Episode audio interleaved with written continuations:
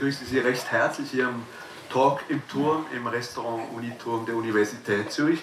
Schön haben Sie an diesem relativ warmen Januarabend den Weg hier hingefunden. Das Thema heute Abend heißt die Welt retten, nachhaltig anlegen und smart recyceln.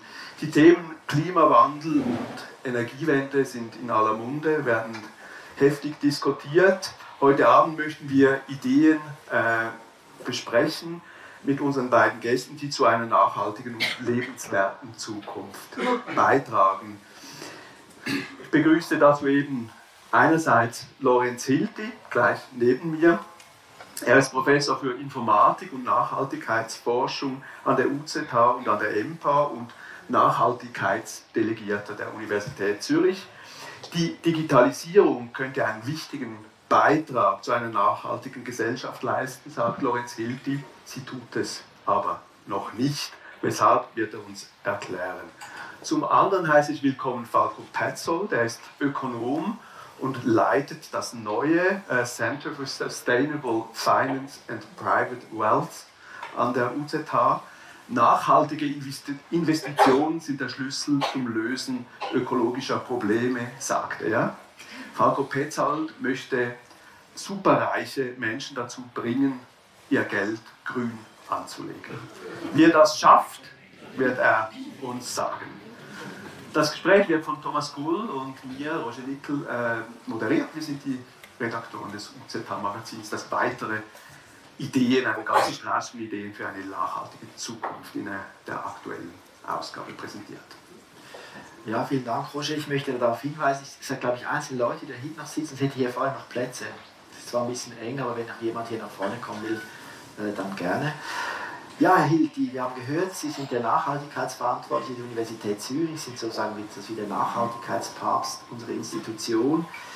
Jetzt zum Einstieg möchten wir wissen, was tun Sie selber denn äh, für die Nachhaltigkeit? Also persönlich, ich habe äh, vor nunmehr drei Jahren, dreieinhalb Jahren äh, beschlossen, nicht mehr zu fliegen.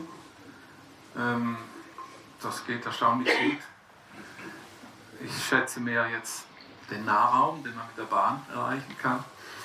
Ähm, ich bin mehr auch nur virtuell auf Vorträgen oder auf Konferenzen per Videokonferenz und äh, ich versuche weniger, wesentlich weniger Fleisch zu essen, hatte nie ein Auto. Aber äh, ich sage nicht, dass man durch individuelles Verhalten die Probleme grundsätzlich lösen kann. Ich sage auch nicht, dass ich dadurch jetzt ein gutes Gewissen habe.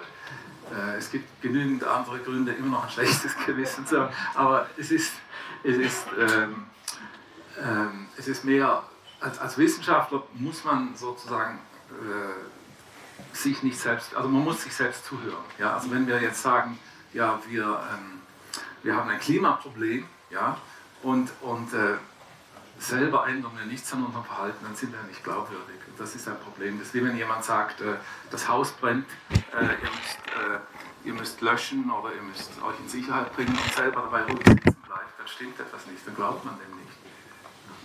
Wie ist es denn bei Ihnen, Herr Petzold? Sie sind ja auch unterwegs, um eben vor allem auch Superreiche davon zu überzeugen, ihr Geld grün zu investieren. Für Ihre Glaubwürdigkeit müssen Sie auch ähm, sozusagen nachhaltig leben. Tun Sie das? Ja, also ich glaube, diese Frage ist ganz wichtig und hat aber auch zwei Dimensionen, wo es ganz wichtig ist, diese zwei Dimensionen auch sehr klar anzuschauen. Und das ist die eine Dimension natürlich des persönlichen Verhaltens im eigenen Alltag. Die zweite Dimension ist aber auch die Auswirkungen, die man haben kann durch seine Arbeit und auch durch seine prädestinierte Situation. Das erste, persönliches Leben. Ich persönlich lebe größtenteils vegan, so viel wie es geht. Gerade eben saßen wir oben im Meeting und es gab halt nur milchbasierte Dips etc.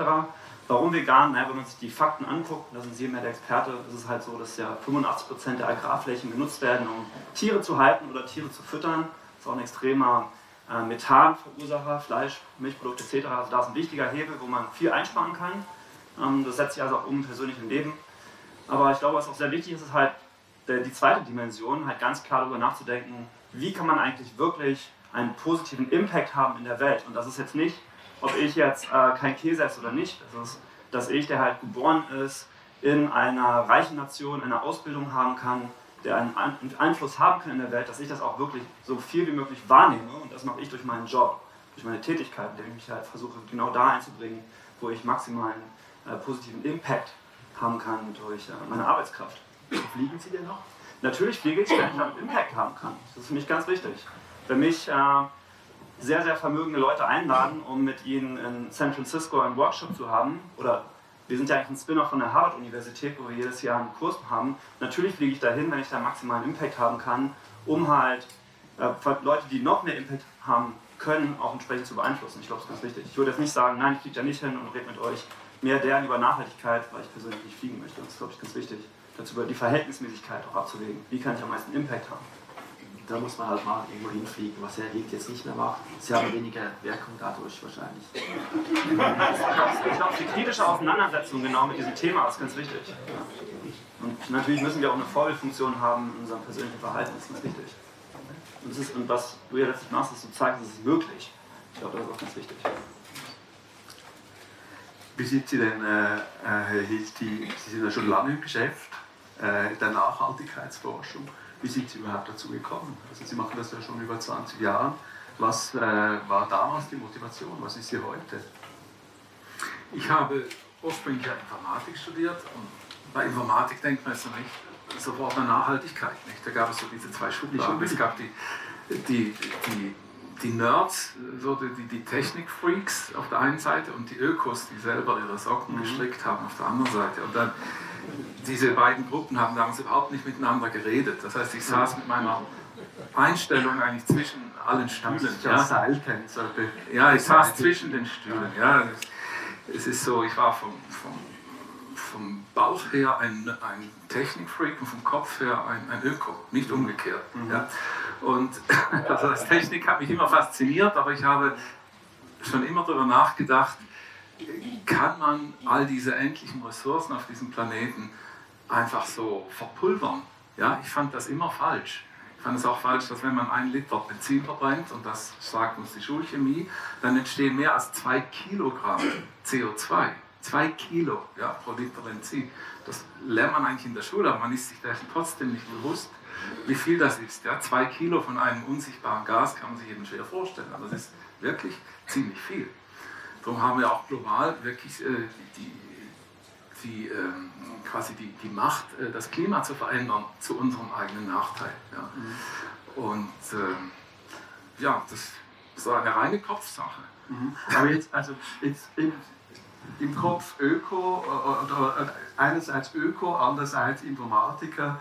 Äh, ja, wie, wie kann man das jetzt zusammenbringen? Was, was hat das miteinander zu tun und wie kann man äh, das eine für das andere nutzen? Also die, die Ausbreitung der Informatik, heute nennt man das jetzt Digitalisierung, ist sozusagen plötzlich in den Medien seit ein paar Jahren, ist, ähm, ist ja ein, ein hat eine unglaubliche Veränderungsmacht. Ja, das ist vielleicht im Moment die, die stärkste gesellschaftliche Veränderung, die wir ähm, erlebt haben in den letzten Jahrzehnten. Und ich finde, man müsste mehr darüber nachdenken, wie man diese Veränderungsmacht nutzen kann, um die Probleme zu lösen, die wir wirklich haben, die wirklich die großen globalen Probleme. Und darüber denken wir in meiner Forschungsgruppe nach. Also was würde nachhaltige Digitalisierung bedeuten? Mhm. Ähm, ja. Kommen wir gleich dazu. Ja, kommen wir gleich dazu. Genau, jetzt noch bei Ihnen, äh, Herr Petzold, Sie sind ja Ökonom, denkt man auch nicht zuerst an Nachhaltigkeit. Und Aber neuerdings schon, stimmt's? Ja, seit, seit, seit, ich mit ihm gesprochen habe, denke ich viel über ökonomische Nachhaltigkeit nach. Wie sind Sie dazu gekommen zum Nachhaltigkeitsthema?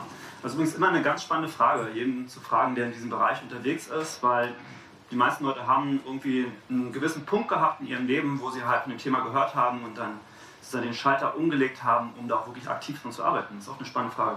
Bei mir war es ungefähr um das Jahr 2003.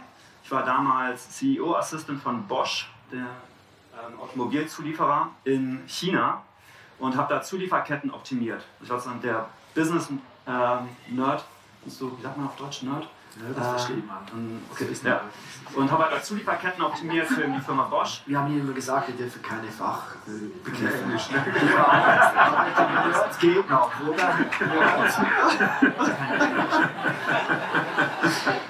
das sonst weiß jemand, wie man Nerds einen guten deutschen Ausdruck Nerd. Okay, also und wir haben da Zulieferketten optimiert, also wie kann diese Firma, diese Industriefirma äh, ihre Zulieferketten optimieren, kürzere Lieferzeiten haben etc. Und dann habe ich äh, die Nachhaltigkeitsleiterin von, ich glaube, KPMG getroffen, die sich darum kümmerte, zum Beispiel weniger Papier zu verbrauchen etc. innerhalb von dieser Firma KPMG. Und damals war dieses Thema Nachhaltigkeit oder CSR noch total neu. Aber bei mir hat das sozusagen damals Klick gemacht, dass ich dachte, das ist ja genau das Gleiche, wie was ich hier mache.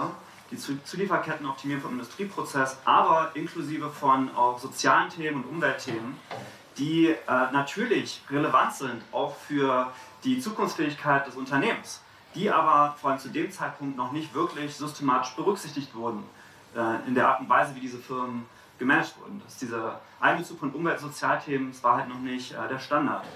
Und das fand ich extrem spannend und habe da für mich persönlich realisiert, das wird sicherlich der Standard werden. Es ist auch extrem wichtig, dass das so kommt. Und ich habe mich dann gefragt, wie ich das am meisten beschleunigen kann.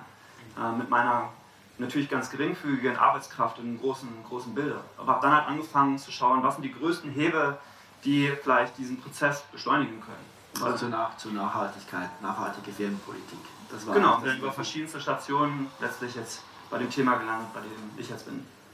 Ja, genau. Und dann haben Sie 2017 hier an der Uni Zürich das äh, CSP äh, gegründet. Können Sie kurz sagen, wie es dazu kam? Genau, also eben von, der, von China sozusagen Optimierung von Zulieferketten habe ich dann verschiedene andere Stationen durchlaufen in der Suche nach dem größtmöglichen Hebel, um Nachhaltigkeit voranzubringen, vor allem in der Wirtschaft. Und ich war in der, in der Unternehmensberatung, ich war in einer Regierungsposition, äh, vor allem in Kanada damals beim Gesundheitsministerium ich habe eigentlich nie gefunden, dass ich tatsächlich den, den Hebel haben kann, den ich, äh, den ich haben möchte. Bis dann ein Bekannter zu mir meinte, wir leben übrigens im Kapitalismus. Und ähm, Kapitalismus, bei Definition, ist es halt Kapital, was eigentlich das steuernde Element ist. Ähm, dass Investoren eigentlich bestimmen, welche Themen halt realisiert werden und welche nicht, wie sich Firmen verhalten etc., indem sie Aktionäre sind.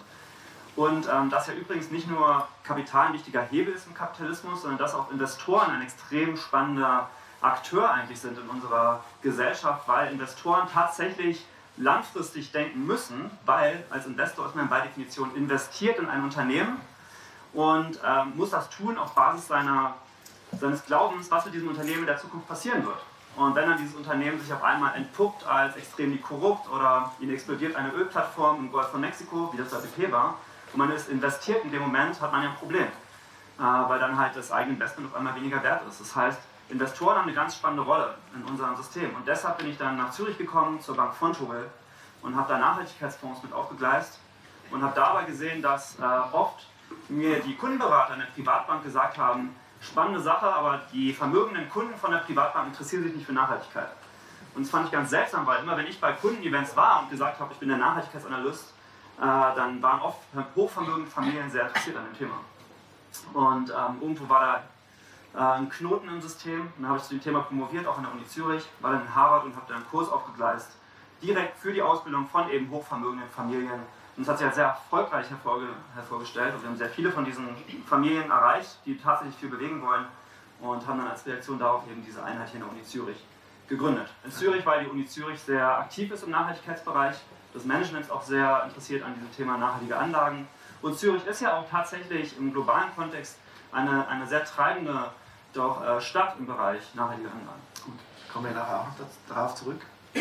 Nehmen jetzt wieder den Faden auf, wo wir äh, bei Digitalisierung und äh, Ökologie äh, stehen geblieben sind, nämlich äh, ist dort der Punkt, dass Sie sagen, eben Lorenz Hilti, die Dinge, die haben sehr wohl was mit der, miteinander zu tun und Digitalisierung, die ja jetzt eben so im, im Schwang ist, wo so viel läuft, die hat eigentlich im Prinzip auch ganz ein großes Potenzial, äh, zur, die äh, Gesellschaft nachhaltiger zu gestalten. Wie denn? Ja, wie theoretisch, wie, theoretisch schon. Ja, man, aber genau. Man muss halt differenzieren. Was kann, was kann also ich, ich möchte mal ein bisschen, um zu zeigen, dass man differenzieren muss, ein bisschen das Thema Sharing Economy kurz einführen und danach komme ich auf das Recycling. Ist das okay? Das ist gut. Also die, ich habe eine Doktorandin namens Maria Puri, die beschäftigt sich mit dieser Frage Sharing Economy. Äh, das kennen Sie im Prinzip alle. Da geht es ja darum, dass man mit Online-Plattformen und Dinge teilen kann. Die Airbnb und all die Airbnb, die wir jetzt sehen. Genau, diese E-Scooter äh, und so. Und grundsätzlich ist das ja eine eine gute Idee, dass nicht mhm. jeder seinen E-Scooter kauft mhm. oder dass ich meine Wohnung, wenn ich sie selbst nicht benutze, weil ich mhm. verreist bin, dass andere die nutzen können. Also dieses Teilen ist ja grundsätzlich eine, das Teilen eine statt Besitzen. Teilen statt Besitzen, ja, genau. eine, eine gute Idee. Das würde eigentlich Ressourcenbedarf verringern. Mhm. Und das äh, hat man früher nur mit Leuten gemacht, die man kannte. Heute, dank Online-Plattformen, gibt es Mechanismen, die das quasi hochskalieren auf Millionen Menschen. Mhm. Also könnte theoretisch sogar noch wirkungsvoller werden. Und jetzt gibt es aber so Erscheinungen wie bei Airbnb. Man weiß es schon länger von Barcelona, neuerdings auch sogar in Interlaken hat man das Problem, dass, dass es Hausbesitzer gibt, die ganz viele Wohnungen nur noch Airbnb-mäßig vermieten. Hotels. Ja, genau, und, ähm, und dass dann die Einheimischen Mühe haben, ähm, bezahlbare Wohnungen zu finden und solche Sachen, äh, dass das vielleicht auch mehr Reise, mehr Tourismus, mehr Reisen auslöst, weil es billiger ist und so, das wäre ein typischer Rebound-Effekt. Ähm, bei den E-Scootern äh, ist es ja eben, weiß man auch, es ist nicht das Gleiche, ob ich nun meinen E-Scooter mit dem Nachbarn teile oder meine Bohrmaschine oder ob ganze Städte überflutet werden von Firmen mit so E-Scootern, die dann sehr, sehr mhm. kurzes Leben haben und das führt zu einer enormen Ressourcenverschwendung, selbst wenn die von mehreren Personen mhm. äh, ein paar Mal genutzt werden. Also, ähm, und dann gibt es dann wieder die, die Arbeitsbedingungen dieser Leute, diese sogenannten Juicer, die herumfahren müssen, ja, um diese E-Scooter immer wieder einzusammeln. Das auch, muss man auch noch mit einrechnen in die ganze Ökobilanz. Also ist, man muss das also sehr differenziert anschauen. Aber es gibt eben auch Sharing-Modelle, die sind äh, unterschiedlich auch wirklich nachhaltig. Das ist im Prinzip eine gute Idee, so umgesetzt, nicht wirklich nachhaltig und ähm, ja. ja. die Frage ist, warum so viele gute Ideen immer den Weg nehmen, dass sie sich nachher selbst pervertieren. Das ist die interessante was Frage. Wär, was wäre denn was Gutes? Was funktioniert denn, was für ein Sharing-Modell funktioniert? Also Airbnb ist gut offenbar nicht ökologisch. Funktioniert ja, also mit, mit, mit Couchsurfing als Gegensatz zum Airbnb oder so, da könnte man eher. Ist das Couchsurfing? Ähm, ich habe mal Couch, Couch und surfen? Oder? Man kann da bei jemandem einfach als Gast äh, übernachten sozusagen. Ja. Es, ist, es, ist, äh, es wird aber nicht finanziell abgerechnet. Ja. Aber die Frage ist halt, dann wird natürlich wieder nicht skaliert. Das ist also die Fragestellung immer. Ne? Was sind die guten Lösungen, die aber auch wirklich skalieren? Mhm. Das ist die große Frage. Das Skalieren heißt, die, eine große Anzahl genau. Menschen äh, vernetzt und ja, Airbnb jetzt, wie viele Übernachtungen sind das? 10 Millionen. Mhm. Nacht, ne? Schließt, ja, schließt, schließt sich das aus, das Skalieren und, und, und Nachhaltigkeit? Gibt es da Beispiele, wo das funktioniert? Wo, wo jetzt eben so ein Teilmodell ähm, funktioniert, auf eine dem, dass es viele Menschen zusammenbringt, das Teilen weit verbreitet und trotzdem nachhaltig ist? Also ich glaube, es wird in dem Moment äh, kritisch, wo jemand anfängt zu investieren in Ressourcen nur dafür, dass sie geteilt werden. Also wenn, wenn das sind wir beim Thema Investition. Nicht? Also wenn man jetzt in E-Scooters investiert oder in Wohnungen, die man als Airbnb Business draus macht. Ja, es, also Business und, und Gewinne machen ist nicht automatisch schlecht, aber entscheidend ist, wird jetzt extra investiert, nur damit man sie auf diese Weise äh, vermarkten ja. kann. Dann hat man halt äh, sehr viel Material und Energie, die man da äh, reinsteckt, nur um im Grunde neue, äh, neue Nachfrage zu schaffen. Das ist dann ein typischer Rebound-Effekt, weil es natürlich billiger ist als konventionell. Also Airbnb ist eben billiger als Hotel. Ja? Und äh, dadurch, dass es, dass es eben billiger ist, weil man dieses neue Geschäftsmodell gefunden hat, ähm, und, und die Investoren wollen auch Rendite, dann äh, läuft das genau dann, wenn es mehr Nachfrage schafft, als vorher schon da war. Das heißt, man heizt im Grunde das, das Ganze Das ist dieser Rebound-Effekt. Genau. Können Sie das ja. schnell sagen, was das ist? Also vom Rebound-Effekt spricht man, äh, wenn man äh, die Effizienz steigert von einem System, zum Beispiel die Energieeffizienz. Wir kennen das von unseren eigenen Computern über die Jahre. Jedes Modell ist ist eigentlich energieeffizient, also gibt uns mehr Rechenoperationen mhm. pro Kilowattstunde als das Vorgängermodell. Das hat sich alle 19 Monate sogar verdoppelt. Das heißt, wir kriegen heute ungefähr 10 Billiarden Rechenoperationen pro Kilowattstunde. Ja, der erste Computer hat noch 1000 Rechenoperationen pro Kilowattstunde geliefert. Jetzt sind es 10 Billiarden nicht. Damit können wir eben dann Katzenvideos verschicken. Aber äh, ist, äh, ähm, die der Punkt ist, dass ähm, wir könnten heute eigentlich, äh, wenn wir sozusagen das Gleiche machen würden mit unserem Computer wie vor, vor fünf oder vor zehn Jahren, mhm. nicht, dann könnten wir mit einem sehr viel leichteren, kleineren äh, Gerät äh, leben, sehr viel weniger Material, sehr viel Energie. Aber die Ansprüche sind immer mitgewachsen. Das geht auch bei den Rechenzentren. Nicht? Das heißt, man hat immer diese Verdoppelung der Effizienz und dabei sind aber die, die, die, die, die, sozusagen die, die Welle des Wachstums, die die Ansprüche im gleichen Ausmaß steigert oder sogar mehr, die ist immer schon da. Ist immer schon da. Also wir haben nie sozusagen eine Atempause, wo wir dank der Energie- und Materialeffizienz einmal weniger Energie oder Material tatsächlich verbrauchen würden. Ja, das passiert gar nicht. Es ist immer schon gleichzeitig. Ja, gleichzeitig sind die Ansprüche schon wieder so viel höher und die Nachfrage so viel höher, dass es, ähm, ähm, dass es nachher für, für die ganzen ökologischen Fragen wieder aufs selbe herauskommt oder meistens schlimmer wird. Weshalb ist das so? Das ist äh, Ökonomie. Mhm. Das Aber das, ist ja, das klingt ja nach einem Teufelskreis, oder? Es geht einfach, das schraubt sich immer weiter hoch, immer mehr Leistung, aber immer höhere Ansprüche. Kann man da, gibt es einen Ausweg? Kommen wir da irgendwie raus aus dieser Spirale? Ich denke, es ist etwas ziemlich Grundsätzliches. Ja, wir haben halt das Problem, dass wir die, die Kosten, die Warenkosten von vielem, was wir, was wir verbrauchen, nicht sehen. Also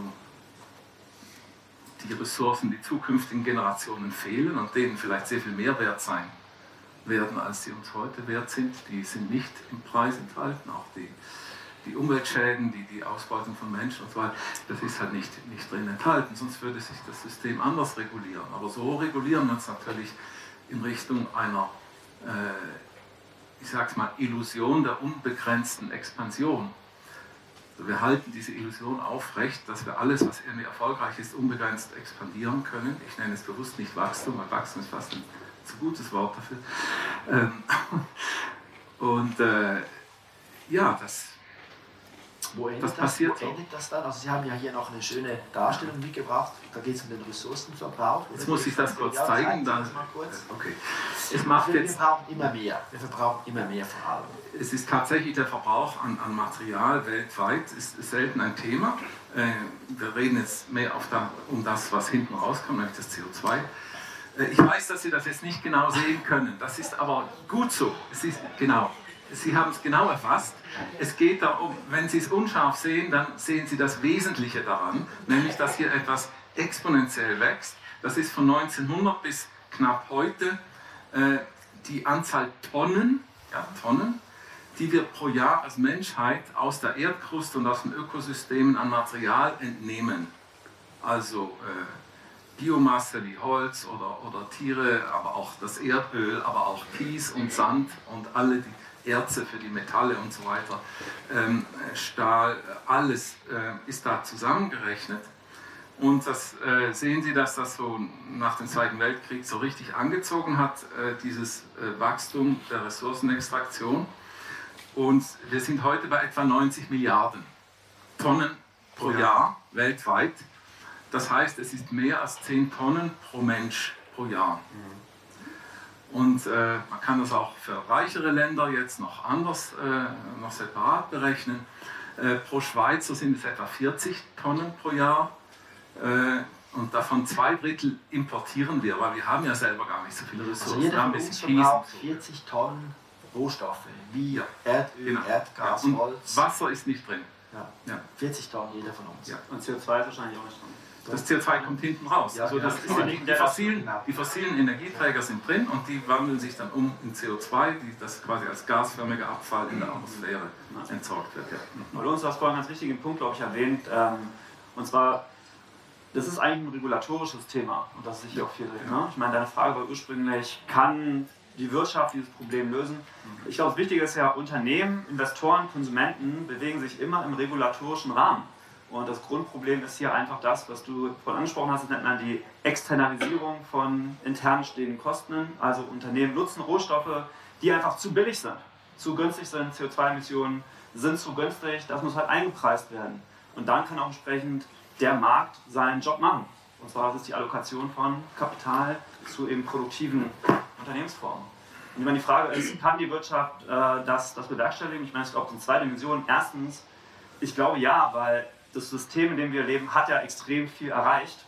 Also Probleme wie, wie bewegen uns schnell von A nach B wurden gut gelöst, äh, um sich schnell zu bewegen durch Automobilfirmen etc. Und ich glaube, das Zweite ist, wir haben ja eigentlich auch kein anderes Tool. Also wie soll es denn sonst geschehen? Ich glaube, es ist ganz wichtig zu akzeptieren, in dem Rahmen, den wir haben, das Wirtschaftssystem, das wir haben, auch den Kapitalismus, in diesem Rahmen müssen wir das Problem auch lösen. Ich glaube, wir können das auch, aber man muss halt sagen, im Rahmen. Und der Rahmen wird halt gesetzt durch Regulatoren. Und da gibt es halt Parteien, die sind da aktiver und es gibt Parteien, die sagen, den Klimawandel gibt es nicht. Und wollen entsprechend auch gar nicht über mögliche Preispunkte etc. für Ressourcen sprechen. Aber was sagt der Ökonom? Was ist die Lösung? Es muss einfach teurer werden. Diese Ressourcen müssen teurer werden, müssen viel teurer werden, zehnmal teurer. Na halt so teuer. so teuer, dass sie die realen Kosten widerspiegeln. Aber was sind denn die, wie wissen denn, was die realen Kosten sind? Das ist da irgendwie. Also da gibt es relativ viel Forschung zu. Wir haben vielleicht mal vom IPCC gehört, IPCC Report. Äh, mehrere tausend Seiten an Material wurden von tausenden Forschern, die sich mit Klimathemen auseinandersetzen, produziert. Und da stehen halt Preispunkte drin, zum Beispiel für Tonne CO2, die sicherlich mehr als 10 Franken oder 10 Euro ist, eher sich irgendwo zwischen 100 und 200 bewegen müsste etc. Und das Witzige ist ja, Leute wie Greta Thunberg sind Leute, die das einfach lesen und tatsächlich einfach zurückspiegeln an die Leute, die das mandatiert haben, die Parlamente.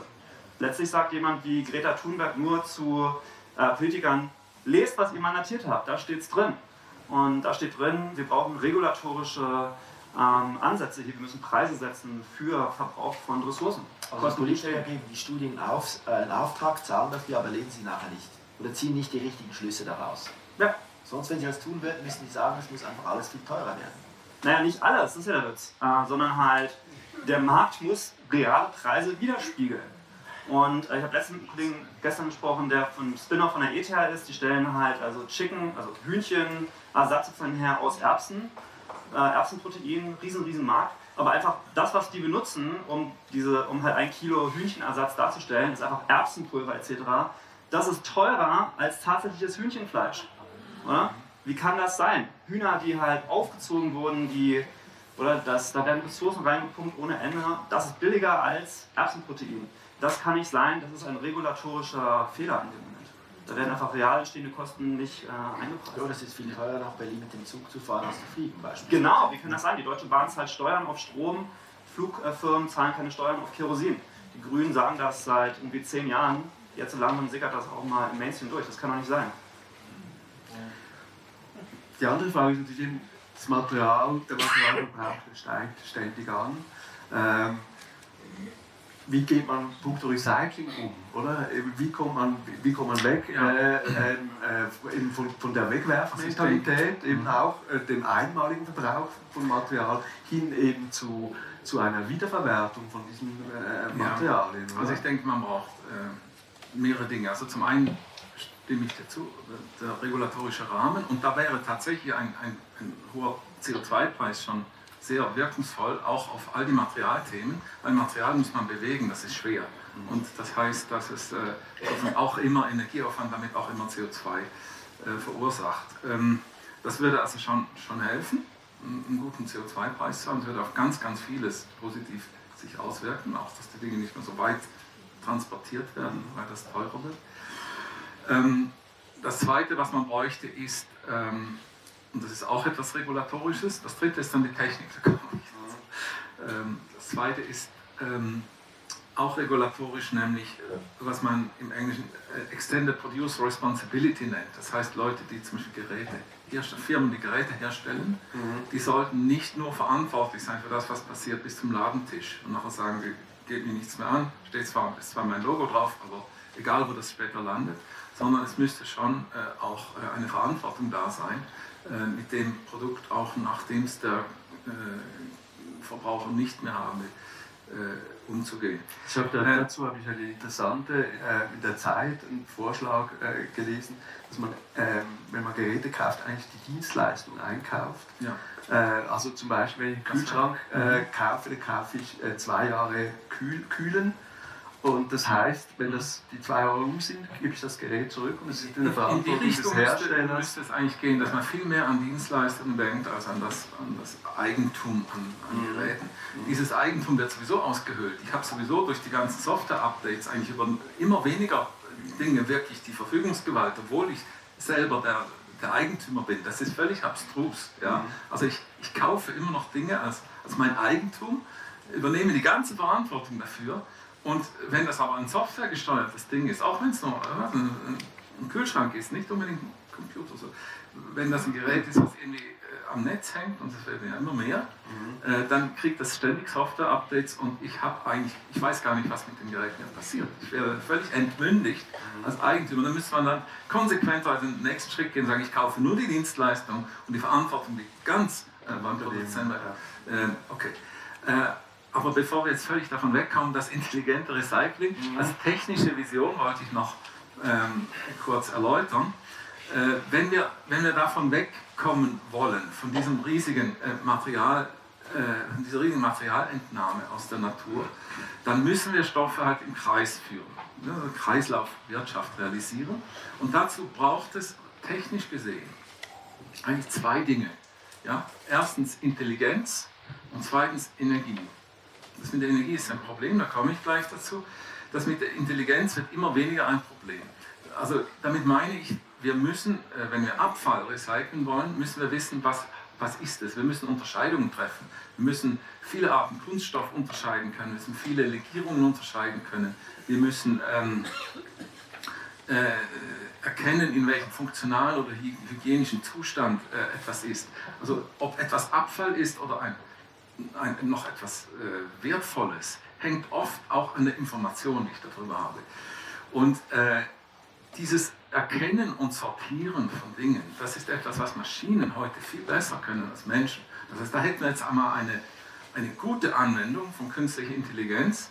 Es gibt äh, eine, eine Firma in, in Finnland, die seit 15 Jahren Recyclingroboter herstellt, für alles Mögliche, zum Beispiel für Bauschutt. Ne, die mit einer Engelsgeduld und ohne Gefahr für Menschen können dann diese Roboter sozusagen ein abgebrochenes Haus sortieren in Gips, Kupfer, Eisen, äh, Zement, äh, Backstein und so weiter. nicht? Und das ist ganz wichtig, weil das, sind, das ist ein großer Teil unserer Ressourcen sind, sind Bau, Bau kommen, also sind für, für den Bau. Und man muss die dann auch nicht mehr so weit transportieren, wenn man das Baumaterial recyceln kann. Und das gibt es aber auch für Hausmüll, das gibt es sogar für, für, für Nahrungsmittelabfälle, wo sortiert wird, kann man das noch zu Tierfutter oder so machen. Also, also da gibt es erstaunliche Fortschritte. Das Problem ist nur, dass wir mit diesem, mit diesem Wiedergewinnen von Rohstoffen äh, aus, aus Abfall, ähm, dass wir da nicht umhin kommen, Energie dafür aufzuwenden. Und Energie wollen wir ja eigentlich gerade sparen, ja, wegen Klima und aus anderen Gründen. Das heißt, äh, wir müssten jetzt äh, das Ganze, diese ganze Kreislaufwirtschaft in Einklang bringen mit der Idee, dass wir aus erneuerbaren Quellen Energie gewinnen, hauptsächlich aus äh, Wind und Sonne. Ähm, und dort haben wir ja bekanntlich das Problem, dass das sehr fluktuiert. Ja, wir haben Zeiten, wo wir dann zu viel Strom aus Sonne und Wind haben und es gibt dann Zeiten, wo es dunkel ist und windstill, dann haben wir gerade keinen Strom. Deshalb gibt es ja dieses, diese vielen Anstrengungen, äh, zum Beispiel in China, da ein ganzes Speicherkraftwerk äh, gebaut auf Batteriebasis, also Anstrengungen, Energie zu speichern, weil das brauchen wir. Wir brauchen eigentlich Energiespeicher, wenn wir wirklich voll auf, auf Erneuerbare setzen wollen. Und das ist mit Batterien wieder so ein Materialproblem. Ja, in, diesem, in diesem chinesischen Speicherkraftwerk, da stehen ganz viele Stahlschränke mit Batterien drin. Und wenn man das einmal umrechnet, dann ist pro Haushalt, der damit dann die Nacht überlebt, wenn die Sonne nicht scheint, pro Haushalt ist das so ein ganzer Stahlschrank. Also man muss sich vorstellen, wie riesig dieses, wenn das jetzt eine Millionenstadt versorgen will, wie riesig dieses Kraftwerk äh, sein muss. Ähm, und diese Batterien halten ja auch nicht ewig. Nicht? Sie sind nach 1000 Zyklen oder so, sind die auch hin und muss man sie wieder auswechseln. Ist, also man sollte etwas anderes tun, als Energie zu Was speichern. tun wir denn? Das Was tun wir denn? jetzt- Ja, was- jetzt komme ich- Jetzt kommen immer neue Probleme dazu. Müssen müssen Das war, ja, ja, also die Idee ist, dass wir jetzt die Recycling-Roboter nur dann beschäftigen, wenn wir ohnehin mehr Strom gerade haben aus erneuerbaren Quellen, als wir in dem Moment brauchen. Das heißt, wir speichern die Energie eben nicht als Energie, sondern wir speichern sie quasi als als, als Material, als Sekundärrohstoff. Das heißt, immer wenn, wir, wenn die Sonne bläst, der Wind bläst und die Sonne scheint, äh, wird dann, ähm, dann wach, wachen die Recycling-Roboter auf und, und erzeugen ein bisschen Sekundärrohstoff. Ja? Und den haben wir dann. Der geht nicht weg. Den haben wir dann, wenn wir dann äh, wieder weniger Energie zur Verfügung haben. Und dann sparen wir wieder Energie, die wir brauchen würden, um das Äquivalent im Primärrohstoff zu gewinnen, ja? aus, aus der Erdkruste oder woher auch immer. Und das heißt, ähm, wir können quasi diesen, äh, also durch diese Optionsenergie können wir ähm, das zusammenbringen, diesen Gedanken von Kreislaufwirtschaft und von erneuerbaren also wir können energieeffizient recyceln, ohne viel neue Energie zu brauchen. Das können wir tun. Das wäre doch ein interessantes Objekt, äh, um zu investieren. Sowas. Und äh, Sie wollen ja Investoren dazu bringen, grün zu investieren. Was sagen Sie dazu? Wäre das interessant? Ja, klar. Ich meine, ich glaube, was wichtig ist, ist, nachhaltiges Business ist eigentlich immer Good Business. Also der, das Gegenwort von nachhaltig ist nicht nachhaltig. Und da ist so die Frage, wie lange dauert es, bis der Prozess zusammenbricht. Hm. Also bei Nachhaltigkeit geht es einfach nur darum, nicht doof zu sein, sage ich letztlich immer. Und halt, ähm, das ist natürlich auch abhängig von eben dem regulatorischen Umfeld, das es eben gibt. Aber letztlich geht es darum, einfach besser zu wirtschaften.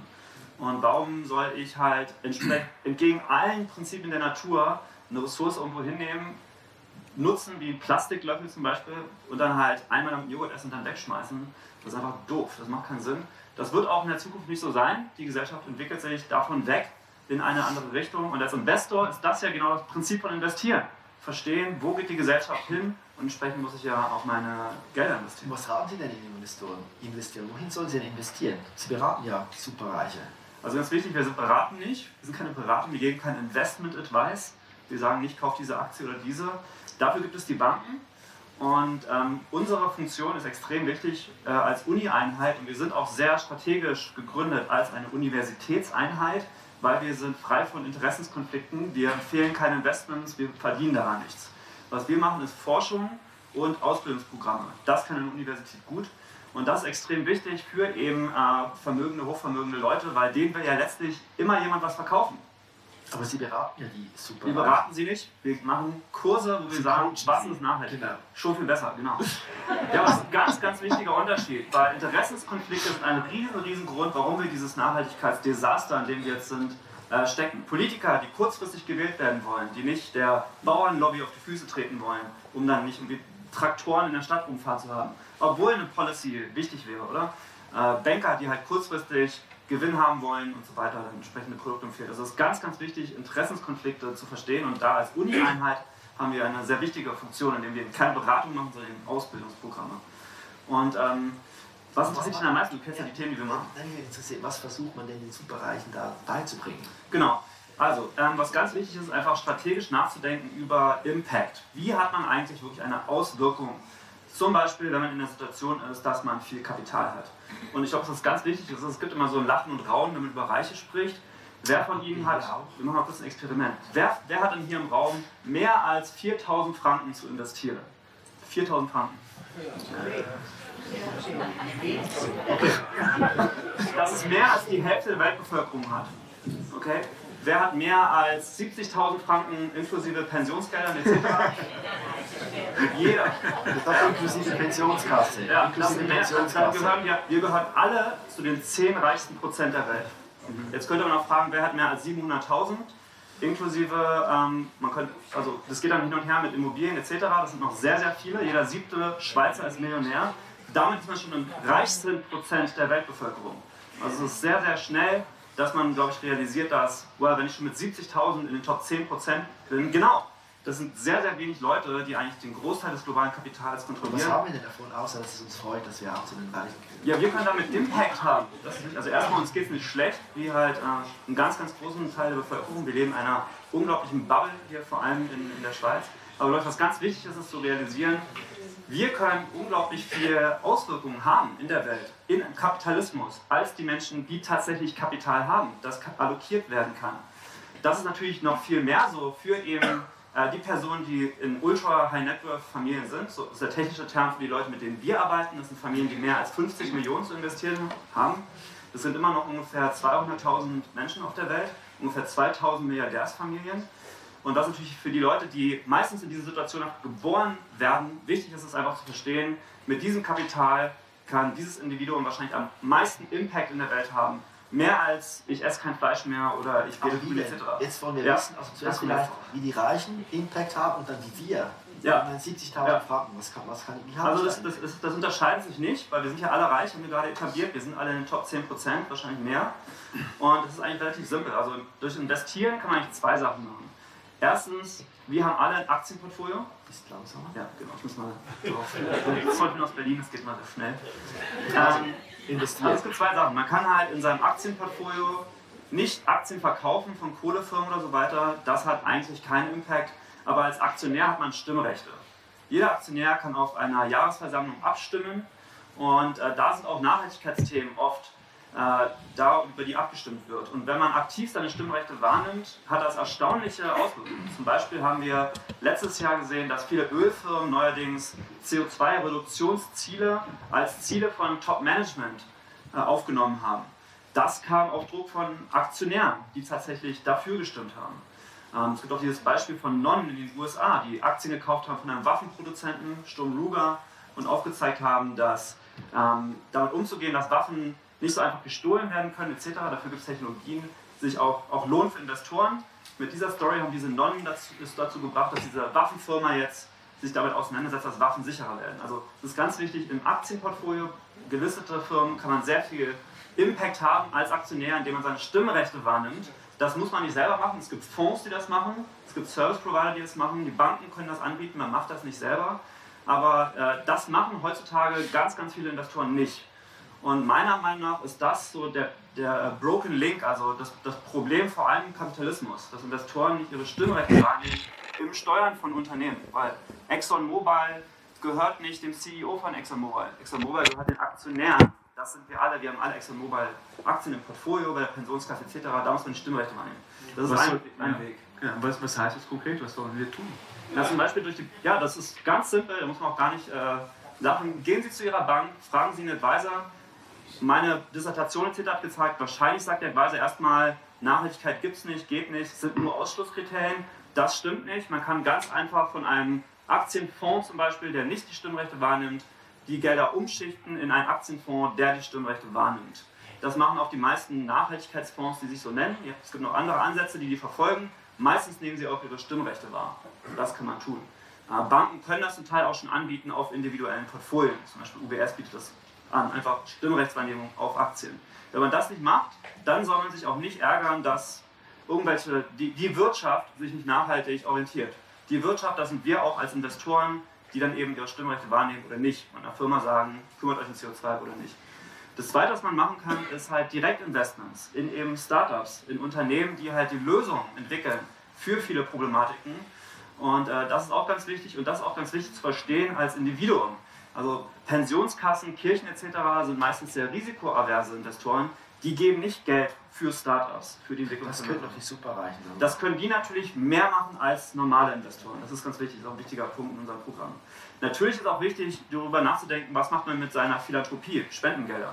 Unglaublich viel Geld geht in Tierheime, ganz wenig Geld geht in Industriefarming. Und was kann man dagegen machen?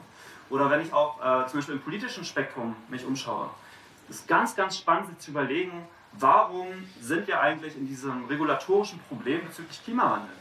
Es liegt ganz viel daran, dass extrem reiche Familien, die äh, etwas haben gegen CO2-Regulation, sich sehr aktiv im politischen Prozess einbringen. Und sehr viele sehr rechtsgerichtete Parteien, die tatsächlich viel tun gegen ähm, Regulationen, die eben Nachhaltigkeit vorantreiben, Viele von diesen Parteien sind finanziert von sehr, sehr, sehr wenigen extrem reichen Familien. In den USA sind das die Koch-Brüder, viele, viele Dekaden gewesen, die jeweils individuell zu den fünf reichsten Personen der Welt gehören, die Milliarden in halt Lobbying-Efforts gesteckt haben, damit die Republikanische Partei auf einmal gegen Klimawandel ist. Das war nicht immer so. Das sind vor allem zwei Milliardäre, die das ja vorangetrieben haben. Das liegt an Fox News, was ja ein ganz wichtiger Kanal ist für Medien in den USA. Gehört einer Milliardärsfamilie, den Murdochs oder? Und ich meine, äh, Donald Trump in natürlich auch. Die haben ja auch Australien großen Einfluss. Extrem, extrem. Also es sind extrem reiche Familien, die was gegen Nachhaltigkeit haben, waren wahnsinnig effektiv darin, den politischen Prozess dahin zu bringen, wo er heute ist, der extrem hinten anhängt, hinter den Lösungen etc. Families, extrem reiche Familien, die sehr pro Nachhaltigkeit sind, ähm, zum Beispiel die Hoffmann-Familie, den äh, unter anderem Roche gehört, die maßgeblich zur Gründung vom World Wildlife Fund beigetragen haben, sehr, sehr viel finanzieren in, in Konservation von äh, Reservaten, von NGOs etc., äh, bringen sich nicht an den politischen Prozess, weil sie es sehr unethisch finden.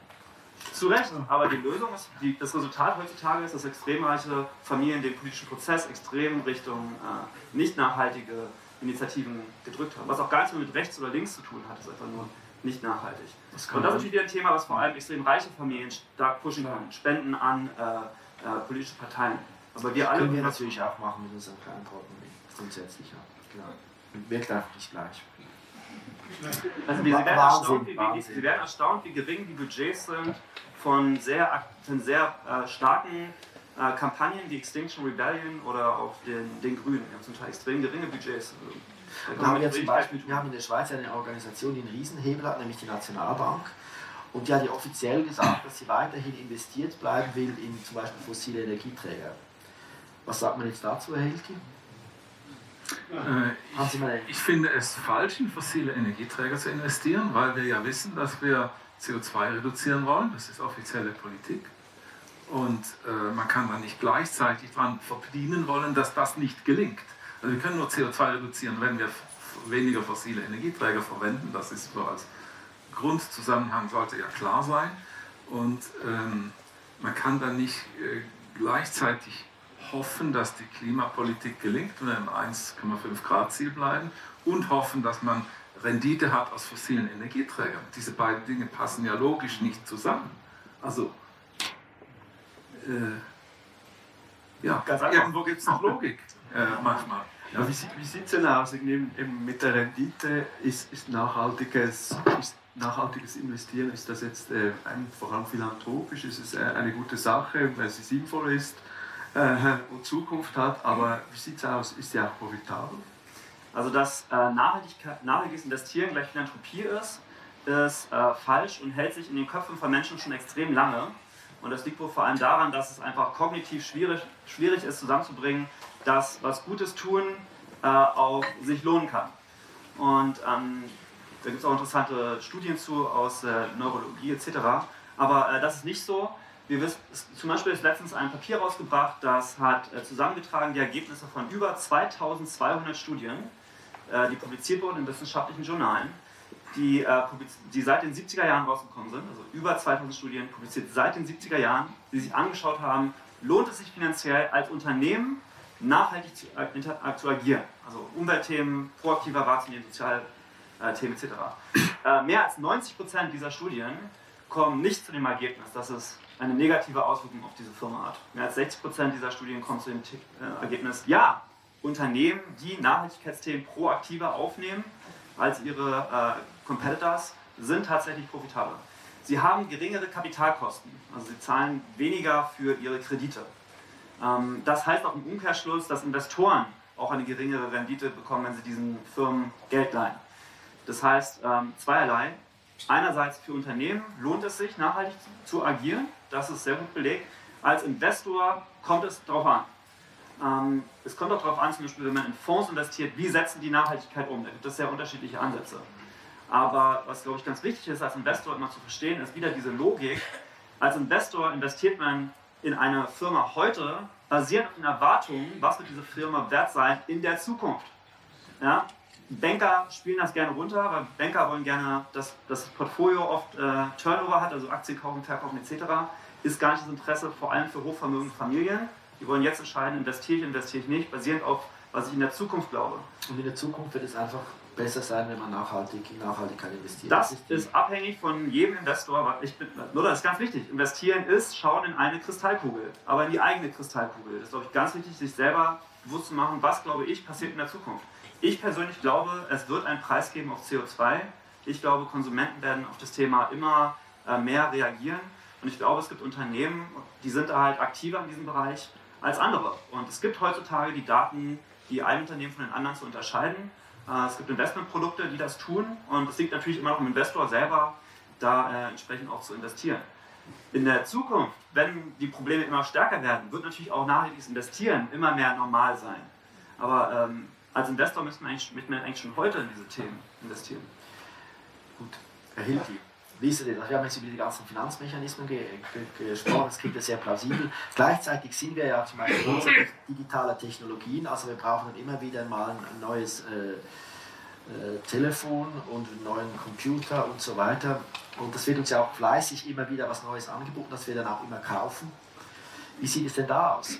Was können wir da tun? Es ist, es ist zwar nicht, äh, nicht das Hauptproblem, das Hauptproblem ist vielleicht äh, Reisen und Ernährung, aber trotzdem haben wir im, im IT-Bereich natürlich äh, auch äh, große Nachhaltigkeitsprobleme selbst. Ich meine, in, das ist die, die digitale Elektronik, ist die erste Technologie, die, und das ist keine Übertreibung, die das halbe Periodensystem enthält an Material. Das ist so eine enorme Materialkomplexität. Die Hälfte aller chemischen Elemente, die es überhaupt gibt, sind da drin, allerdings in sehr kleinen Mengen. Darum ist es auch schwer zu recyceln. Und das ist eine enorm komplexe, im Grunde enorm wertvolle, materiell sehr wertvolle äh, Technik, die wir haben und eigentlich sehr langlebig. Das heißt, ein elektronisches Gerät würde problemlos zehn Jahre äh, funktionieren. Normalerweise aus dem Akku, der ist halt schneller und kann man den nicht austauschen und so. Also es ist ähm, das Problem, dass wir, dass wir da eine, eine, eine Alterung haben der Geräte dadurch, dass man uns einen Fortschritt aufzwingt, den wir gar nicht haben wollen. Nicht? Also es wird dann durch, durch Software-Updates und so wird das Gerät quasi äh, nicht künstlich gealtert. Das gibt es auch, diese geplante Obsoleszenz, aber das ist nicht einmal nötig. Es ist einfach so, dass sondern die Ansprüche der Software an die Hardware wachsen und deshalb ist irgendwann ist uns die Hardware nicht mehr genug, obwohl sie noch funktioniert. Und dieser Mechanismus, äh, den gibt es schon sehr, sehr lange, es läuft seit mindestens 20 Jahren so, ähm, der ist eben ein bisschen dafür verantwortlich, dass wir unsere Geräte relativ schnell wechseln, viel schneller als es rein technisch möglich wäre. Und ich glaube, da ist auch ein bisschen Einstellung äh, im Spiel. Ich kann einfach als, als Nutzer ähm, mir sagen, ich muss mir nicht sagen lassen, wann ich etwas Neues kaufe. Ja? Ich kann auch äh, damit, also wenn ich zufrieden bin mit meinem Gerät, dann versuche ich das so lange wie möglich zu bleiben. Ja? Und ich mache einfach ein bisschen größere Sprünge. Ja? Und allein dadurch, dass ich ein, ein Handy oder ein einen Laptop ein Jahr länger nutze, spare ich schon enorm viel Materialströme ein. Das spart ähm, an Energie sehr viel mehr als, die Frage, als, als dieses Gerät überhaupt in seinem ganzen Leben an Strom verbraucht. Also die, der größte Energieaufwand heute bei den, bei den Endgeräten, die Sie zu Hause haben oder in der Tasche haben, der größte Energieverbrauch entsteht in der Herstellung, also in der Gewinnung der, der, der Rohstoffe und in der Herstellung der Halbleiter, also der, der Mikrochips. Das ist der, der, große Brocken an Energie. So viel können Sie mit Ihrem Handy im Ganzen, selbst wenn Sie das fünf Jahre brauchen, können Sie damit niemals so viel Energie aus der Steckdose ziehen, wie, sie, wie man gebraucht hat, um dieses Gerät herzustellen. Gut, das, das heißt, einfach ein bisschen länger, ein bisschen länger brauchen. Ja? Und wenn das alle machen, alles ein bisschen langsamer auf diese Werbe dieses, man wird ja immer dazu angeregt, dass man ständig etwas kaufen muss. Ständig, ja, ständig. Und wenn man einfach ein bisschen renitenter ist, ein bisschen mhm. auf sich selber, mehr auf sich selber, wenn das alle machen, dann hätte es schon einen enorm dämpfenden Effekt auf diese, den ganzen Energieverbrauch dieses. Und, und, eine Sache, Lorenz, nämlich eine Sache, du sagst, uns wird es aufgedrückt, was ja ganz wichtig ist, wir drücken es uns ja selber Eben, auf. das wollte ich auch sagen. Weil ja, Apple zum Beispiel, ja. na wem gehört denn Apple? Na den Aktionären. Das sind wir alle. Ja. ja. Wenn wir halt, aber wenn natürlich nur Aktionäre sehr aktiv sind, die sagen, wir wollen den höchstmöglichen Profit im nächsten Quartal haben, dann sagt halt der Apple CEO, wem soll ich denn hier zuhören? Oder wenn die Aktionäre, ich mache das, was die Aktionäre wollen. Das ist ganz wichtig, wir sind wir. Also, ne, das ist nicht die Wirtschaft macht irgendwas gegen uns. Wir sind die Aktionäre, die Firmen sagen, was ihre Zielfunktion ist. Es ist ganz wichtig, sich da entsprechend auch einzubringen. Und der andere Akteur ist natürlich wieder der Regulator. Und das sind wiederum wir durch den politischen Prozess und sagen, ich finde es doof, dass nachhaltig nicht mehr gepusht wird und dann Parteien wählen, die anti-Klimawandel sind, das ist, äh, macht keinen Sinn. Ich glaube, es ist ganz wichtig, dass wir als Bürger verstehen, dass wir auch äh, unsere Aktivitäten wirklich miteinander integrieren müssen äh, und nicht nur den Bio-Apfel kaufen, sondern auch entsprechend dann wählen, entsprechend investieren etc. Erstens und zweitens ist genau überlegen, wo können wir am meisten Impact haben. Und in der reichen Welt ist es oft Kapital, weil wir sind die, die, die Apple letztlich sagen, wie Apple funktionieren soll. Das ist wirklich ganz wichtig. Und das andere ist natürlich eben, einerseits wird die Industrie, die gibt den Takt vor, wir müssen da mitmachen, können uns auch einbringen. Und das andere ist natürlich auch das, wir wollen ja selber mehr Leistung, wir wollen ja auch äh, mehr, äh, mehr Gadgets, wir wollen mehr äh, machen mit diesen Geräten und so, müssen wir da auch in unseren Köpfen was ändern. Ja, also es gibt ja schon diese zwei Komponenten. Also Bedürfnisse werden ja schon auch geschaffen. Also ich möchte jetzt nicht die ganze so eine moralische Verantwortung auf den, auf den Konsumenten schieben. Ja, ich, ich denke, das, das, das greift auch zu kurz. Es ist auch schon so, dass es äh, quasi hm, fast Wachstumszwänge gibt in dem System, in dem wir drin sind. Und man muss da mal ein bisschen aufmerksamer werden auch äh, und sich fragen, will ich das wirklich? Ja, will ich das jetzt wirklich? Und wenn ich zum Schluss komme, ich will das nicht, dann muss ich auch das Selbstbewusstsein haben zu sagen, dann kaufe ich das auch nicht. Mhm. Ja, also es ist so seltsam, dass man sich manchmal fast dafür rechtfertigen muss, eben, dass, man, dass man nicht das Neueste hat. Und dann kommt dann diese Keule mit der Sicherheit. Die Software ist ja heute äh, grundsätzlich fehlerhaft und weil diese Fehler sozusagen nur sehr langsam durch Updates beseitigt werden, ist dann, wenn dieser, dieser Strom, wenn Produkt sozusagen nicht mehr in Anführungszeichen unterstützt wird durch den Hersteller, dann ist man dann plötzlich, wird man selbst dafür verantwortlich gemacht, dass es da Sicherheitsrisiken gibt. Dabei kommen die Sicherheitsrisiken von der schlampigen Arbeit am Anfang bei der Herstellung der Betriebssysteme. Und, und ähm, das sind alles so Mechanismen, die ziemlich raffiniert sind, um uns dazu zu bringen, dass wir uns selber quasi verantwortlich fühlen, immer schneller zu konsumieren. Ja. Das heißt also, wir sollten besser darüber nachdenken, wie wir konsumieren wir sollten vielleicht auch eben äh, nicht immer gleich alles wegwerfen, sondern vielleicht äh, auch länger brauchen. Und dann sollten wir unsere Verantwortung wahrnehmen als reiche Menschen und richtig investieren. Ja, also übrigens ganz spannende Analogie zu dem, was du sagst, ist, nicht nur Konsumenten möchten ja mehr, mehr, mehr Leistung haben etc. Das ist natürlich im Investmentbereich auch so. Im Investmentbereich gilt ja immer die Prämisse, man muss natürlich eine gewisse Rendite pro Jahr erzielen.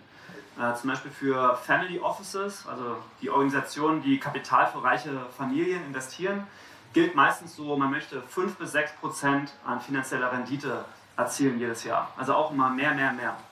Das wird äh, wahrgenommen und als Naturgesetz hingenommen von den meisten äh, Vermögenseigentümern, also die Leute, denen das Kapital effektiv gehört. Aber ist eigentlich eine total künstliche Vorgabe, von ähm, halt professionellen Investoren, also Leute, die an der Uni Zürich einen Master gemacht haben in Finance, wo es natürlich nie um Nachhaltigkeit ging, was heutzutage immer noch der Fall ist. Und die, die halt einfach in dieser Logik auch sind, wir müssen halt mit dem Geld, was wir haben, mehr, mehr, mehr verdienen.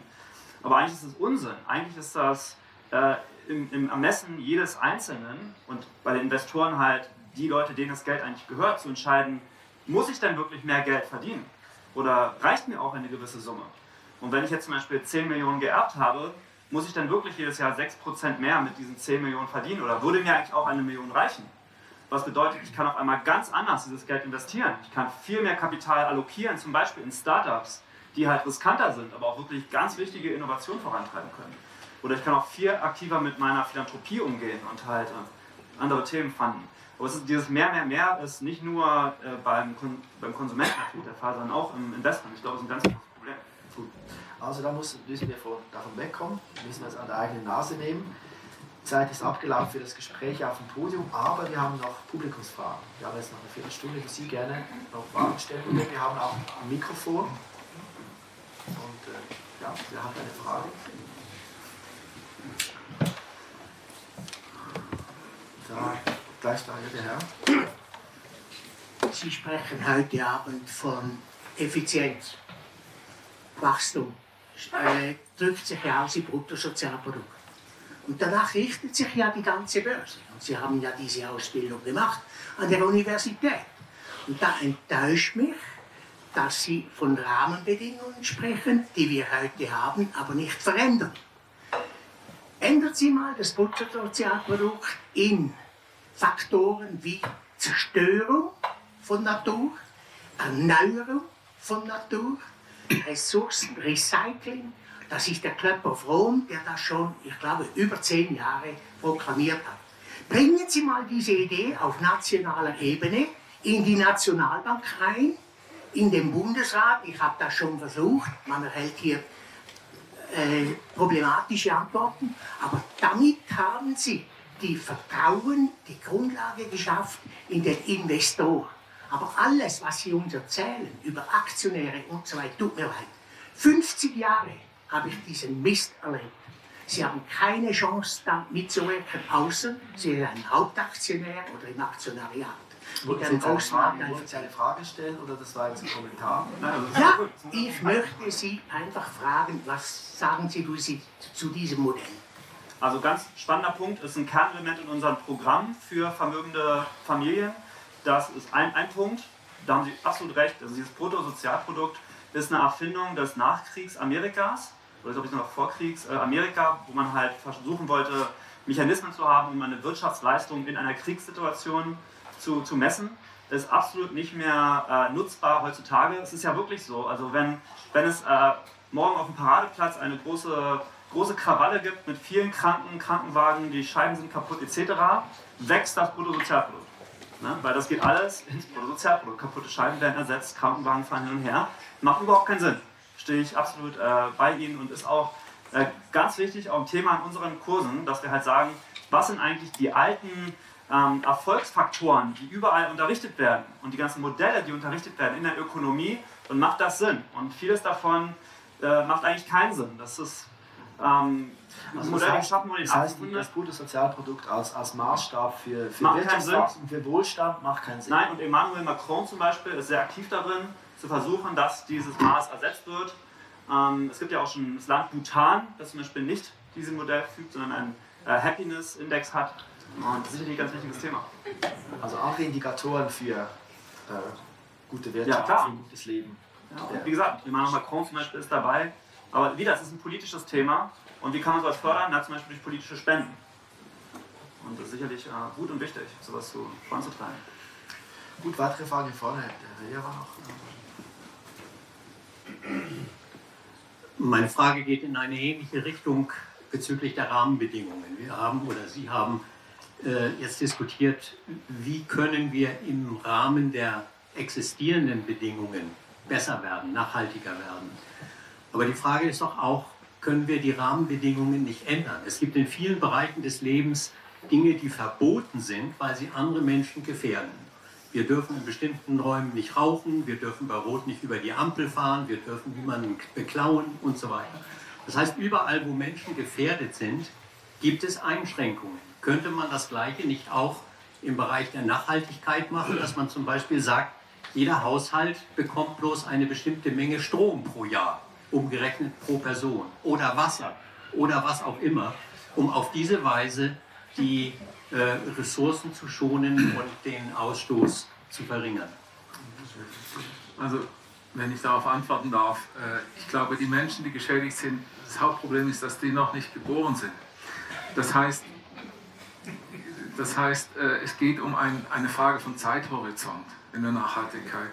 Und wir tun uns ganz, ganz schwer, insbesondere im Rechtssystem, tun uns ganz, ganz schwer, sozusagen wirklich die Zukunft einzubeziehen in unser Verhalten. Äh, und es ist, ist, im Grunde läuft es immer auf einen Zielkonflikt heraus. Ähm, beim Handeln handle ich jetzt äh, im Rahmen dessen, was, was ich in der Gegenwart erlebe, oder bin ich bereit, hypothetische, und es sind leider auch immer nur hypothetische, äh, äh, Entwicklungen in die Zukunft mit einzubeziehen in Handeln. Das ist ja ganz, ganz schwer, politisch und rechtlich irgendwie zu fassen. Und deshalb fällt uns das mit der Nachhaltigkeit so schwer. Okay, aber es gibt natürlich schon äh, Entwicklungen Ich meine, die CO2-Steuer ist genau das. Und da gibt es halt Parteien, die das sehr, sehr stark versuchen einzubringen. Und es gibt Parteien, die sagen, das macht ökonomisch keinen Sinn, bla bla, was überhaupt keinen Sinn macht. Äh, also das ist ganz klar genau so ein Mechanismus. Das ist eine CO2-Steuer. Aber da muss natürlich auch der Steuersatz entsprechend hoch sein. Es Parteien setzen sich dafür ein, es gibt Parteien, die setzen sich nicht dafür ein. Also wir sind heute schon in der Situation, wo die Lösungen sehr aktiv diskutiert werden. Sie werden nur sukzessive zu langsam implementiert. Das ist das Wichtige beim Klimawandel. Deshalb eigentlich die einzige Message, die ich den ganzen Abend sage, ist, wir müssen uns genau überlegen, was hat den größten Effekt in sehr, sehr kurzer Zeit, weil das ganze Thema Klimawandel, wir haben halt nur noch acht bis zehn Jahre Zeit. Danach gibt es ja gar nicht mehr viel zu tun. Und halt die Einführung von einer CO2-Steuer, die wirklich hoch ist, das ist ein wichtiger Aspekt. Und das wird ja auch zurzeit sehr intensiv diskutiert. Aber es gibt noch viele große Parteien, die sich vernünftige Volksparteien nennen, die äh, da noch gegenschießen. Aber die Lösung gibt es eigentlich. Zum Beispiel die CO2-Steuer. Gibt es noch weitere Fragen? Hier, vielleicht die Dame hier. Wie erklären Sie sich diesen unglaublichen Widerstand? Also ich meine, die Leute sind ja nicht dumm alle. Gleichzeitig äh, liest man jetzt, dass Siemens investiert in ein Kohlekraftwerk in Australien. Ich meine, das ist ja irgendwie schon ein kosmischer Witz. Ähm, warum gehen wir nicht auf die Straße? Warum tun wir nicht wirklich etwas dagegen? Welcher psychologische Me Mechanismus steckt dahinter? Sind wir irgendwo alle Masochisten und warten darauf, dass wir so die Apocalypse Now live miterleben? Also es gibt ja ganz spannende Forschung aus der Psychologie, vor allem in diesem Bereich. Und ähm, der Klimawandel fällt da halt unglücklicherweise in verschiedene äh, Kategorien, die, die, ungünstig sind für halt äh, Action, die jetzt passiert. Ähm, zum Beispiel, dass man eben äh, Auswirkungen, die in der Zukunft passieren, halt sehr stark diskontiert. Menschen reagieren sehr stark auf, was passiert morgen etc. Äh, Menschen reagieren sehr stark auf, was sie halt sehen. Und es ist ja nicht so, dass man den Klimawandel heutzutage nicht sieht. Also es passiert ja extrem viel schon, aber vor allem halt in Entwicklungsländern oder in Ländern, die halt die realen Kosten vom Klimawandel heute schon extrem verschleiern. Zum Beispiel in den USA sind jetzt ja regelmäßig sehr große Stürme etc. Die Kosten werden aufgefangen, äh, letztlich durch den Staat, durch versteckte ähm, Subsidies für Versicherungen etc. Aber die Leute, die halt eigentlich wirklich jetzt Auswirkungen haben können in den reichen Ländern, sehen es halt oft gar nicht. Ne? Gut, Weil wir sind halt hier in der Schweiz etc. Ja, ja genau. Aber, es kommt, aber wie gesagt, es gibt verschiedenste Aspekte, die zusammenkommen. Ne? Also, dass halt Leute äh, Sachen auch nicht glauben wollen, die, oder Leute wollen ja auch nicht ihre Perspektive ändern. Wenn man halt das eine früher geglaubt hat, möchte man das andere, äh, nimmt man weniger schnell wieder auf, etc. Oder es gibt zum Beispiel einen Effekt auch aus der Psychologie, äh, Just World Effekt, gerechter, gerechte Welt-Effekt, ist, dass Menschen tendenziell glauben, wenn jemandem was Schlechtes passiert, dann ist er wahrscheinlich daran auch schuld. Ist beim Klimawandel leider nicht so. Also äh, wir sind, also wir, die hier im Raum sitzen, sind maßgeblich am Klimawandel beteiligt, weil wir leben in einer reichen Welt. Äh, alle von uns haben schon eine gewisse Lebenszeit hinter sich. Das ist ein krassen Gegensatz zu Leuten, die jetzt halt in einem armen Land geboren werden. Die werden die Probleme haben, wir haben sie verursacht, aber psychologisch denken Menschen halt oft, okay, wenn dir was Schlechtes passiert, bist du wahrscheinlich selber dann schuld. Nicht, ich habe was Schlechtes gemacht und dann leidet jemand anders runter. Was wieder im Klimawandel der Fall ist. Es gibt verschiedenste äh, Konstellationen in dieser ganzen Debatte, die halt nicht förderlich sind für äh, Handlung. Aber was, glaube ich, ganz wichtig ist, ist, ist Gesundheit. Ähm, es passiert ja auch wahnsinnig viel. Das ist, glaube ich, auch ganz, ganz spannend, die Zeit, in der wir zurzeit sind. Wir beide, natürlich länger als ich, sind schon relativ lange in dieser äh, Szene. Ich bin seit über zehn Jahren auch im nachhaltigen Anlagebereich. Und ich muss schon sagen, also das Thema hat wirklich an Momentum gewonnen. Vor allem in den letzten ein, zwei Jahren. Die großen Banken sind sehr aktiv daran, äh, die Ausbildung ihrer Kundenberater voranzutreiben, ihre Kunden auszubilden, Produkte zu entwickeln im Nachhaltigkeitsbereich etc. Äh, wir haben das ganze äh, Fridays for Future, die Bewegung, oder mit Greta Thunberg, die nochmal extrem viel wirklich das Thema aufbringt in der Gesellschaft. Die Grünen hatten gerade einen unglaublichen Erfolg. Hier natürlich in der Schweiz etc. Also es tut sich schon einiges. Das Problem ist einfach, passiert, sich, passiert genug, Schnell weil, oder? Genau. Weil natürlich wird es eine CO2-Steuer geben, die 200, 500, 1000 Dollar ist. Das wird so sein, aber wann? Oder? Ist es früh genug oder ist es dann zu spät? Das ist jetzt, glaube ich, genau die Spannung, in der wir als Gesellschaft uns befinden. Und da ist für mich immer persönlich die Frage, wie können wir jetzt am meisten Impact haben? Und da kann jeder von uns halt in verschiedenen Wegen äh, viel Impact haben. Aber viele von uns durch Kapital, investieren in Startups, äh, politisches Engagement etc. Gut, die letzte Frage, Herr. Vielen Dank. Ähm, ich habe genau die Inputs bekommen, die ich mir gewünscht habe. Vielen Dank dafür. Meine Frage ist, ähm, ich verstehe, dass Entschleunigung und Genügsamkeit Werte sind, die uns beim Klimawandel, also gegen den Klimawandel helfen. Haben Sie schon überlegt, wie man diese Werte in, der, in die Gesellschaft bringen könnte? Weil aktuell habe ich das Gefühl, sind die Werte eher cool sein, erfolgreich sein, reich sein, geil sein, sexy und so. Ja. Das ist ein Widerspruch.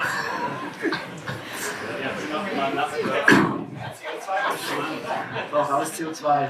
Ich meine, es Marketing, oder? Ich meine, es gibt eine, man kann ein PhD machen zu Marketing von irgendeinem Wert, das ist möglich, da kann man Kampagnen fahren etc. Das ist ein super Punkt. Ich habe oft das Gefühl, äh, daran forschen wir, wie kann man am meisten Impact haben.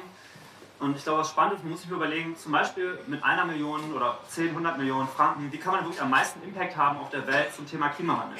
Vielleicht wäre es tatsächlich eine Kampagne in China, in einer großen Stadt in China, die dafür sorgt, dass äh, Fleischessen nicht als cool wahrgenommen wird. Weil das ist jetzt, das ist alles schön, dass wir uns hier in der Schweiz unterhalten über äh, Nachhaltigkeitsthemen, aber der Impact ist jetzt, es gibt zwei Milliarden Chinesen und Inder, die jetzt gerade Geld bekommen und damit Fleisch konsumieren werden.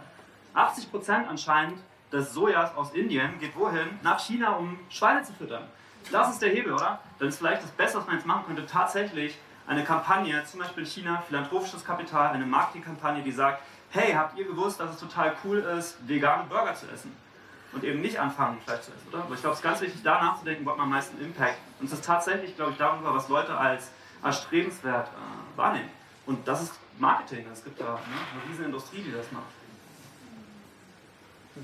Natürlich steht da weniger Geld dahinter, am Interesse, das zu, zu fördern. Und das, äh, das ist auch noch ein Problem. Also, wir haben noch ein paar Ideen bekommen, was wir tun könnten, was wir tun müssten hier. Vielen Dank unseren beiden Gästen, Lorenz Hilke und Falco Petzold. Das ist das Ende unseres heutigen Talks im Turm. Der nächste ist dann am 6. April. Da geht es dann um die Frage, schlauer als wir, was künstliche Intelligenz kann.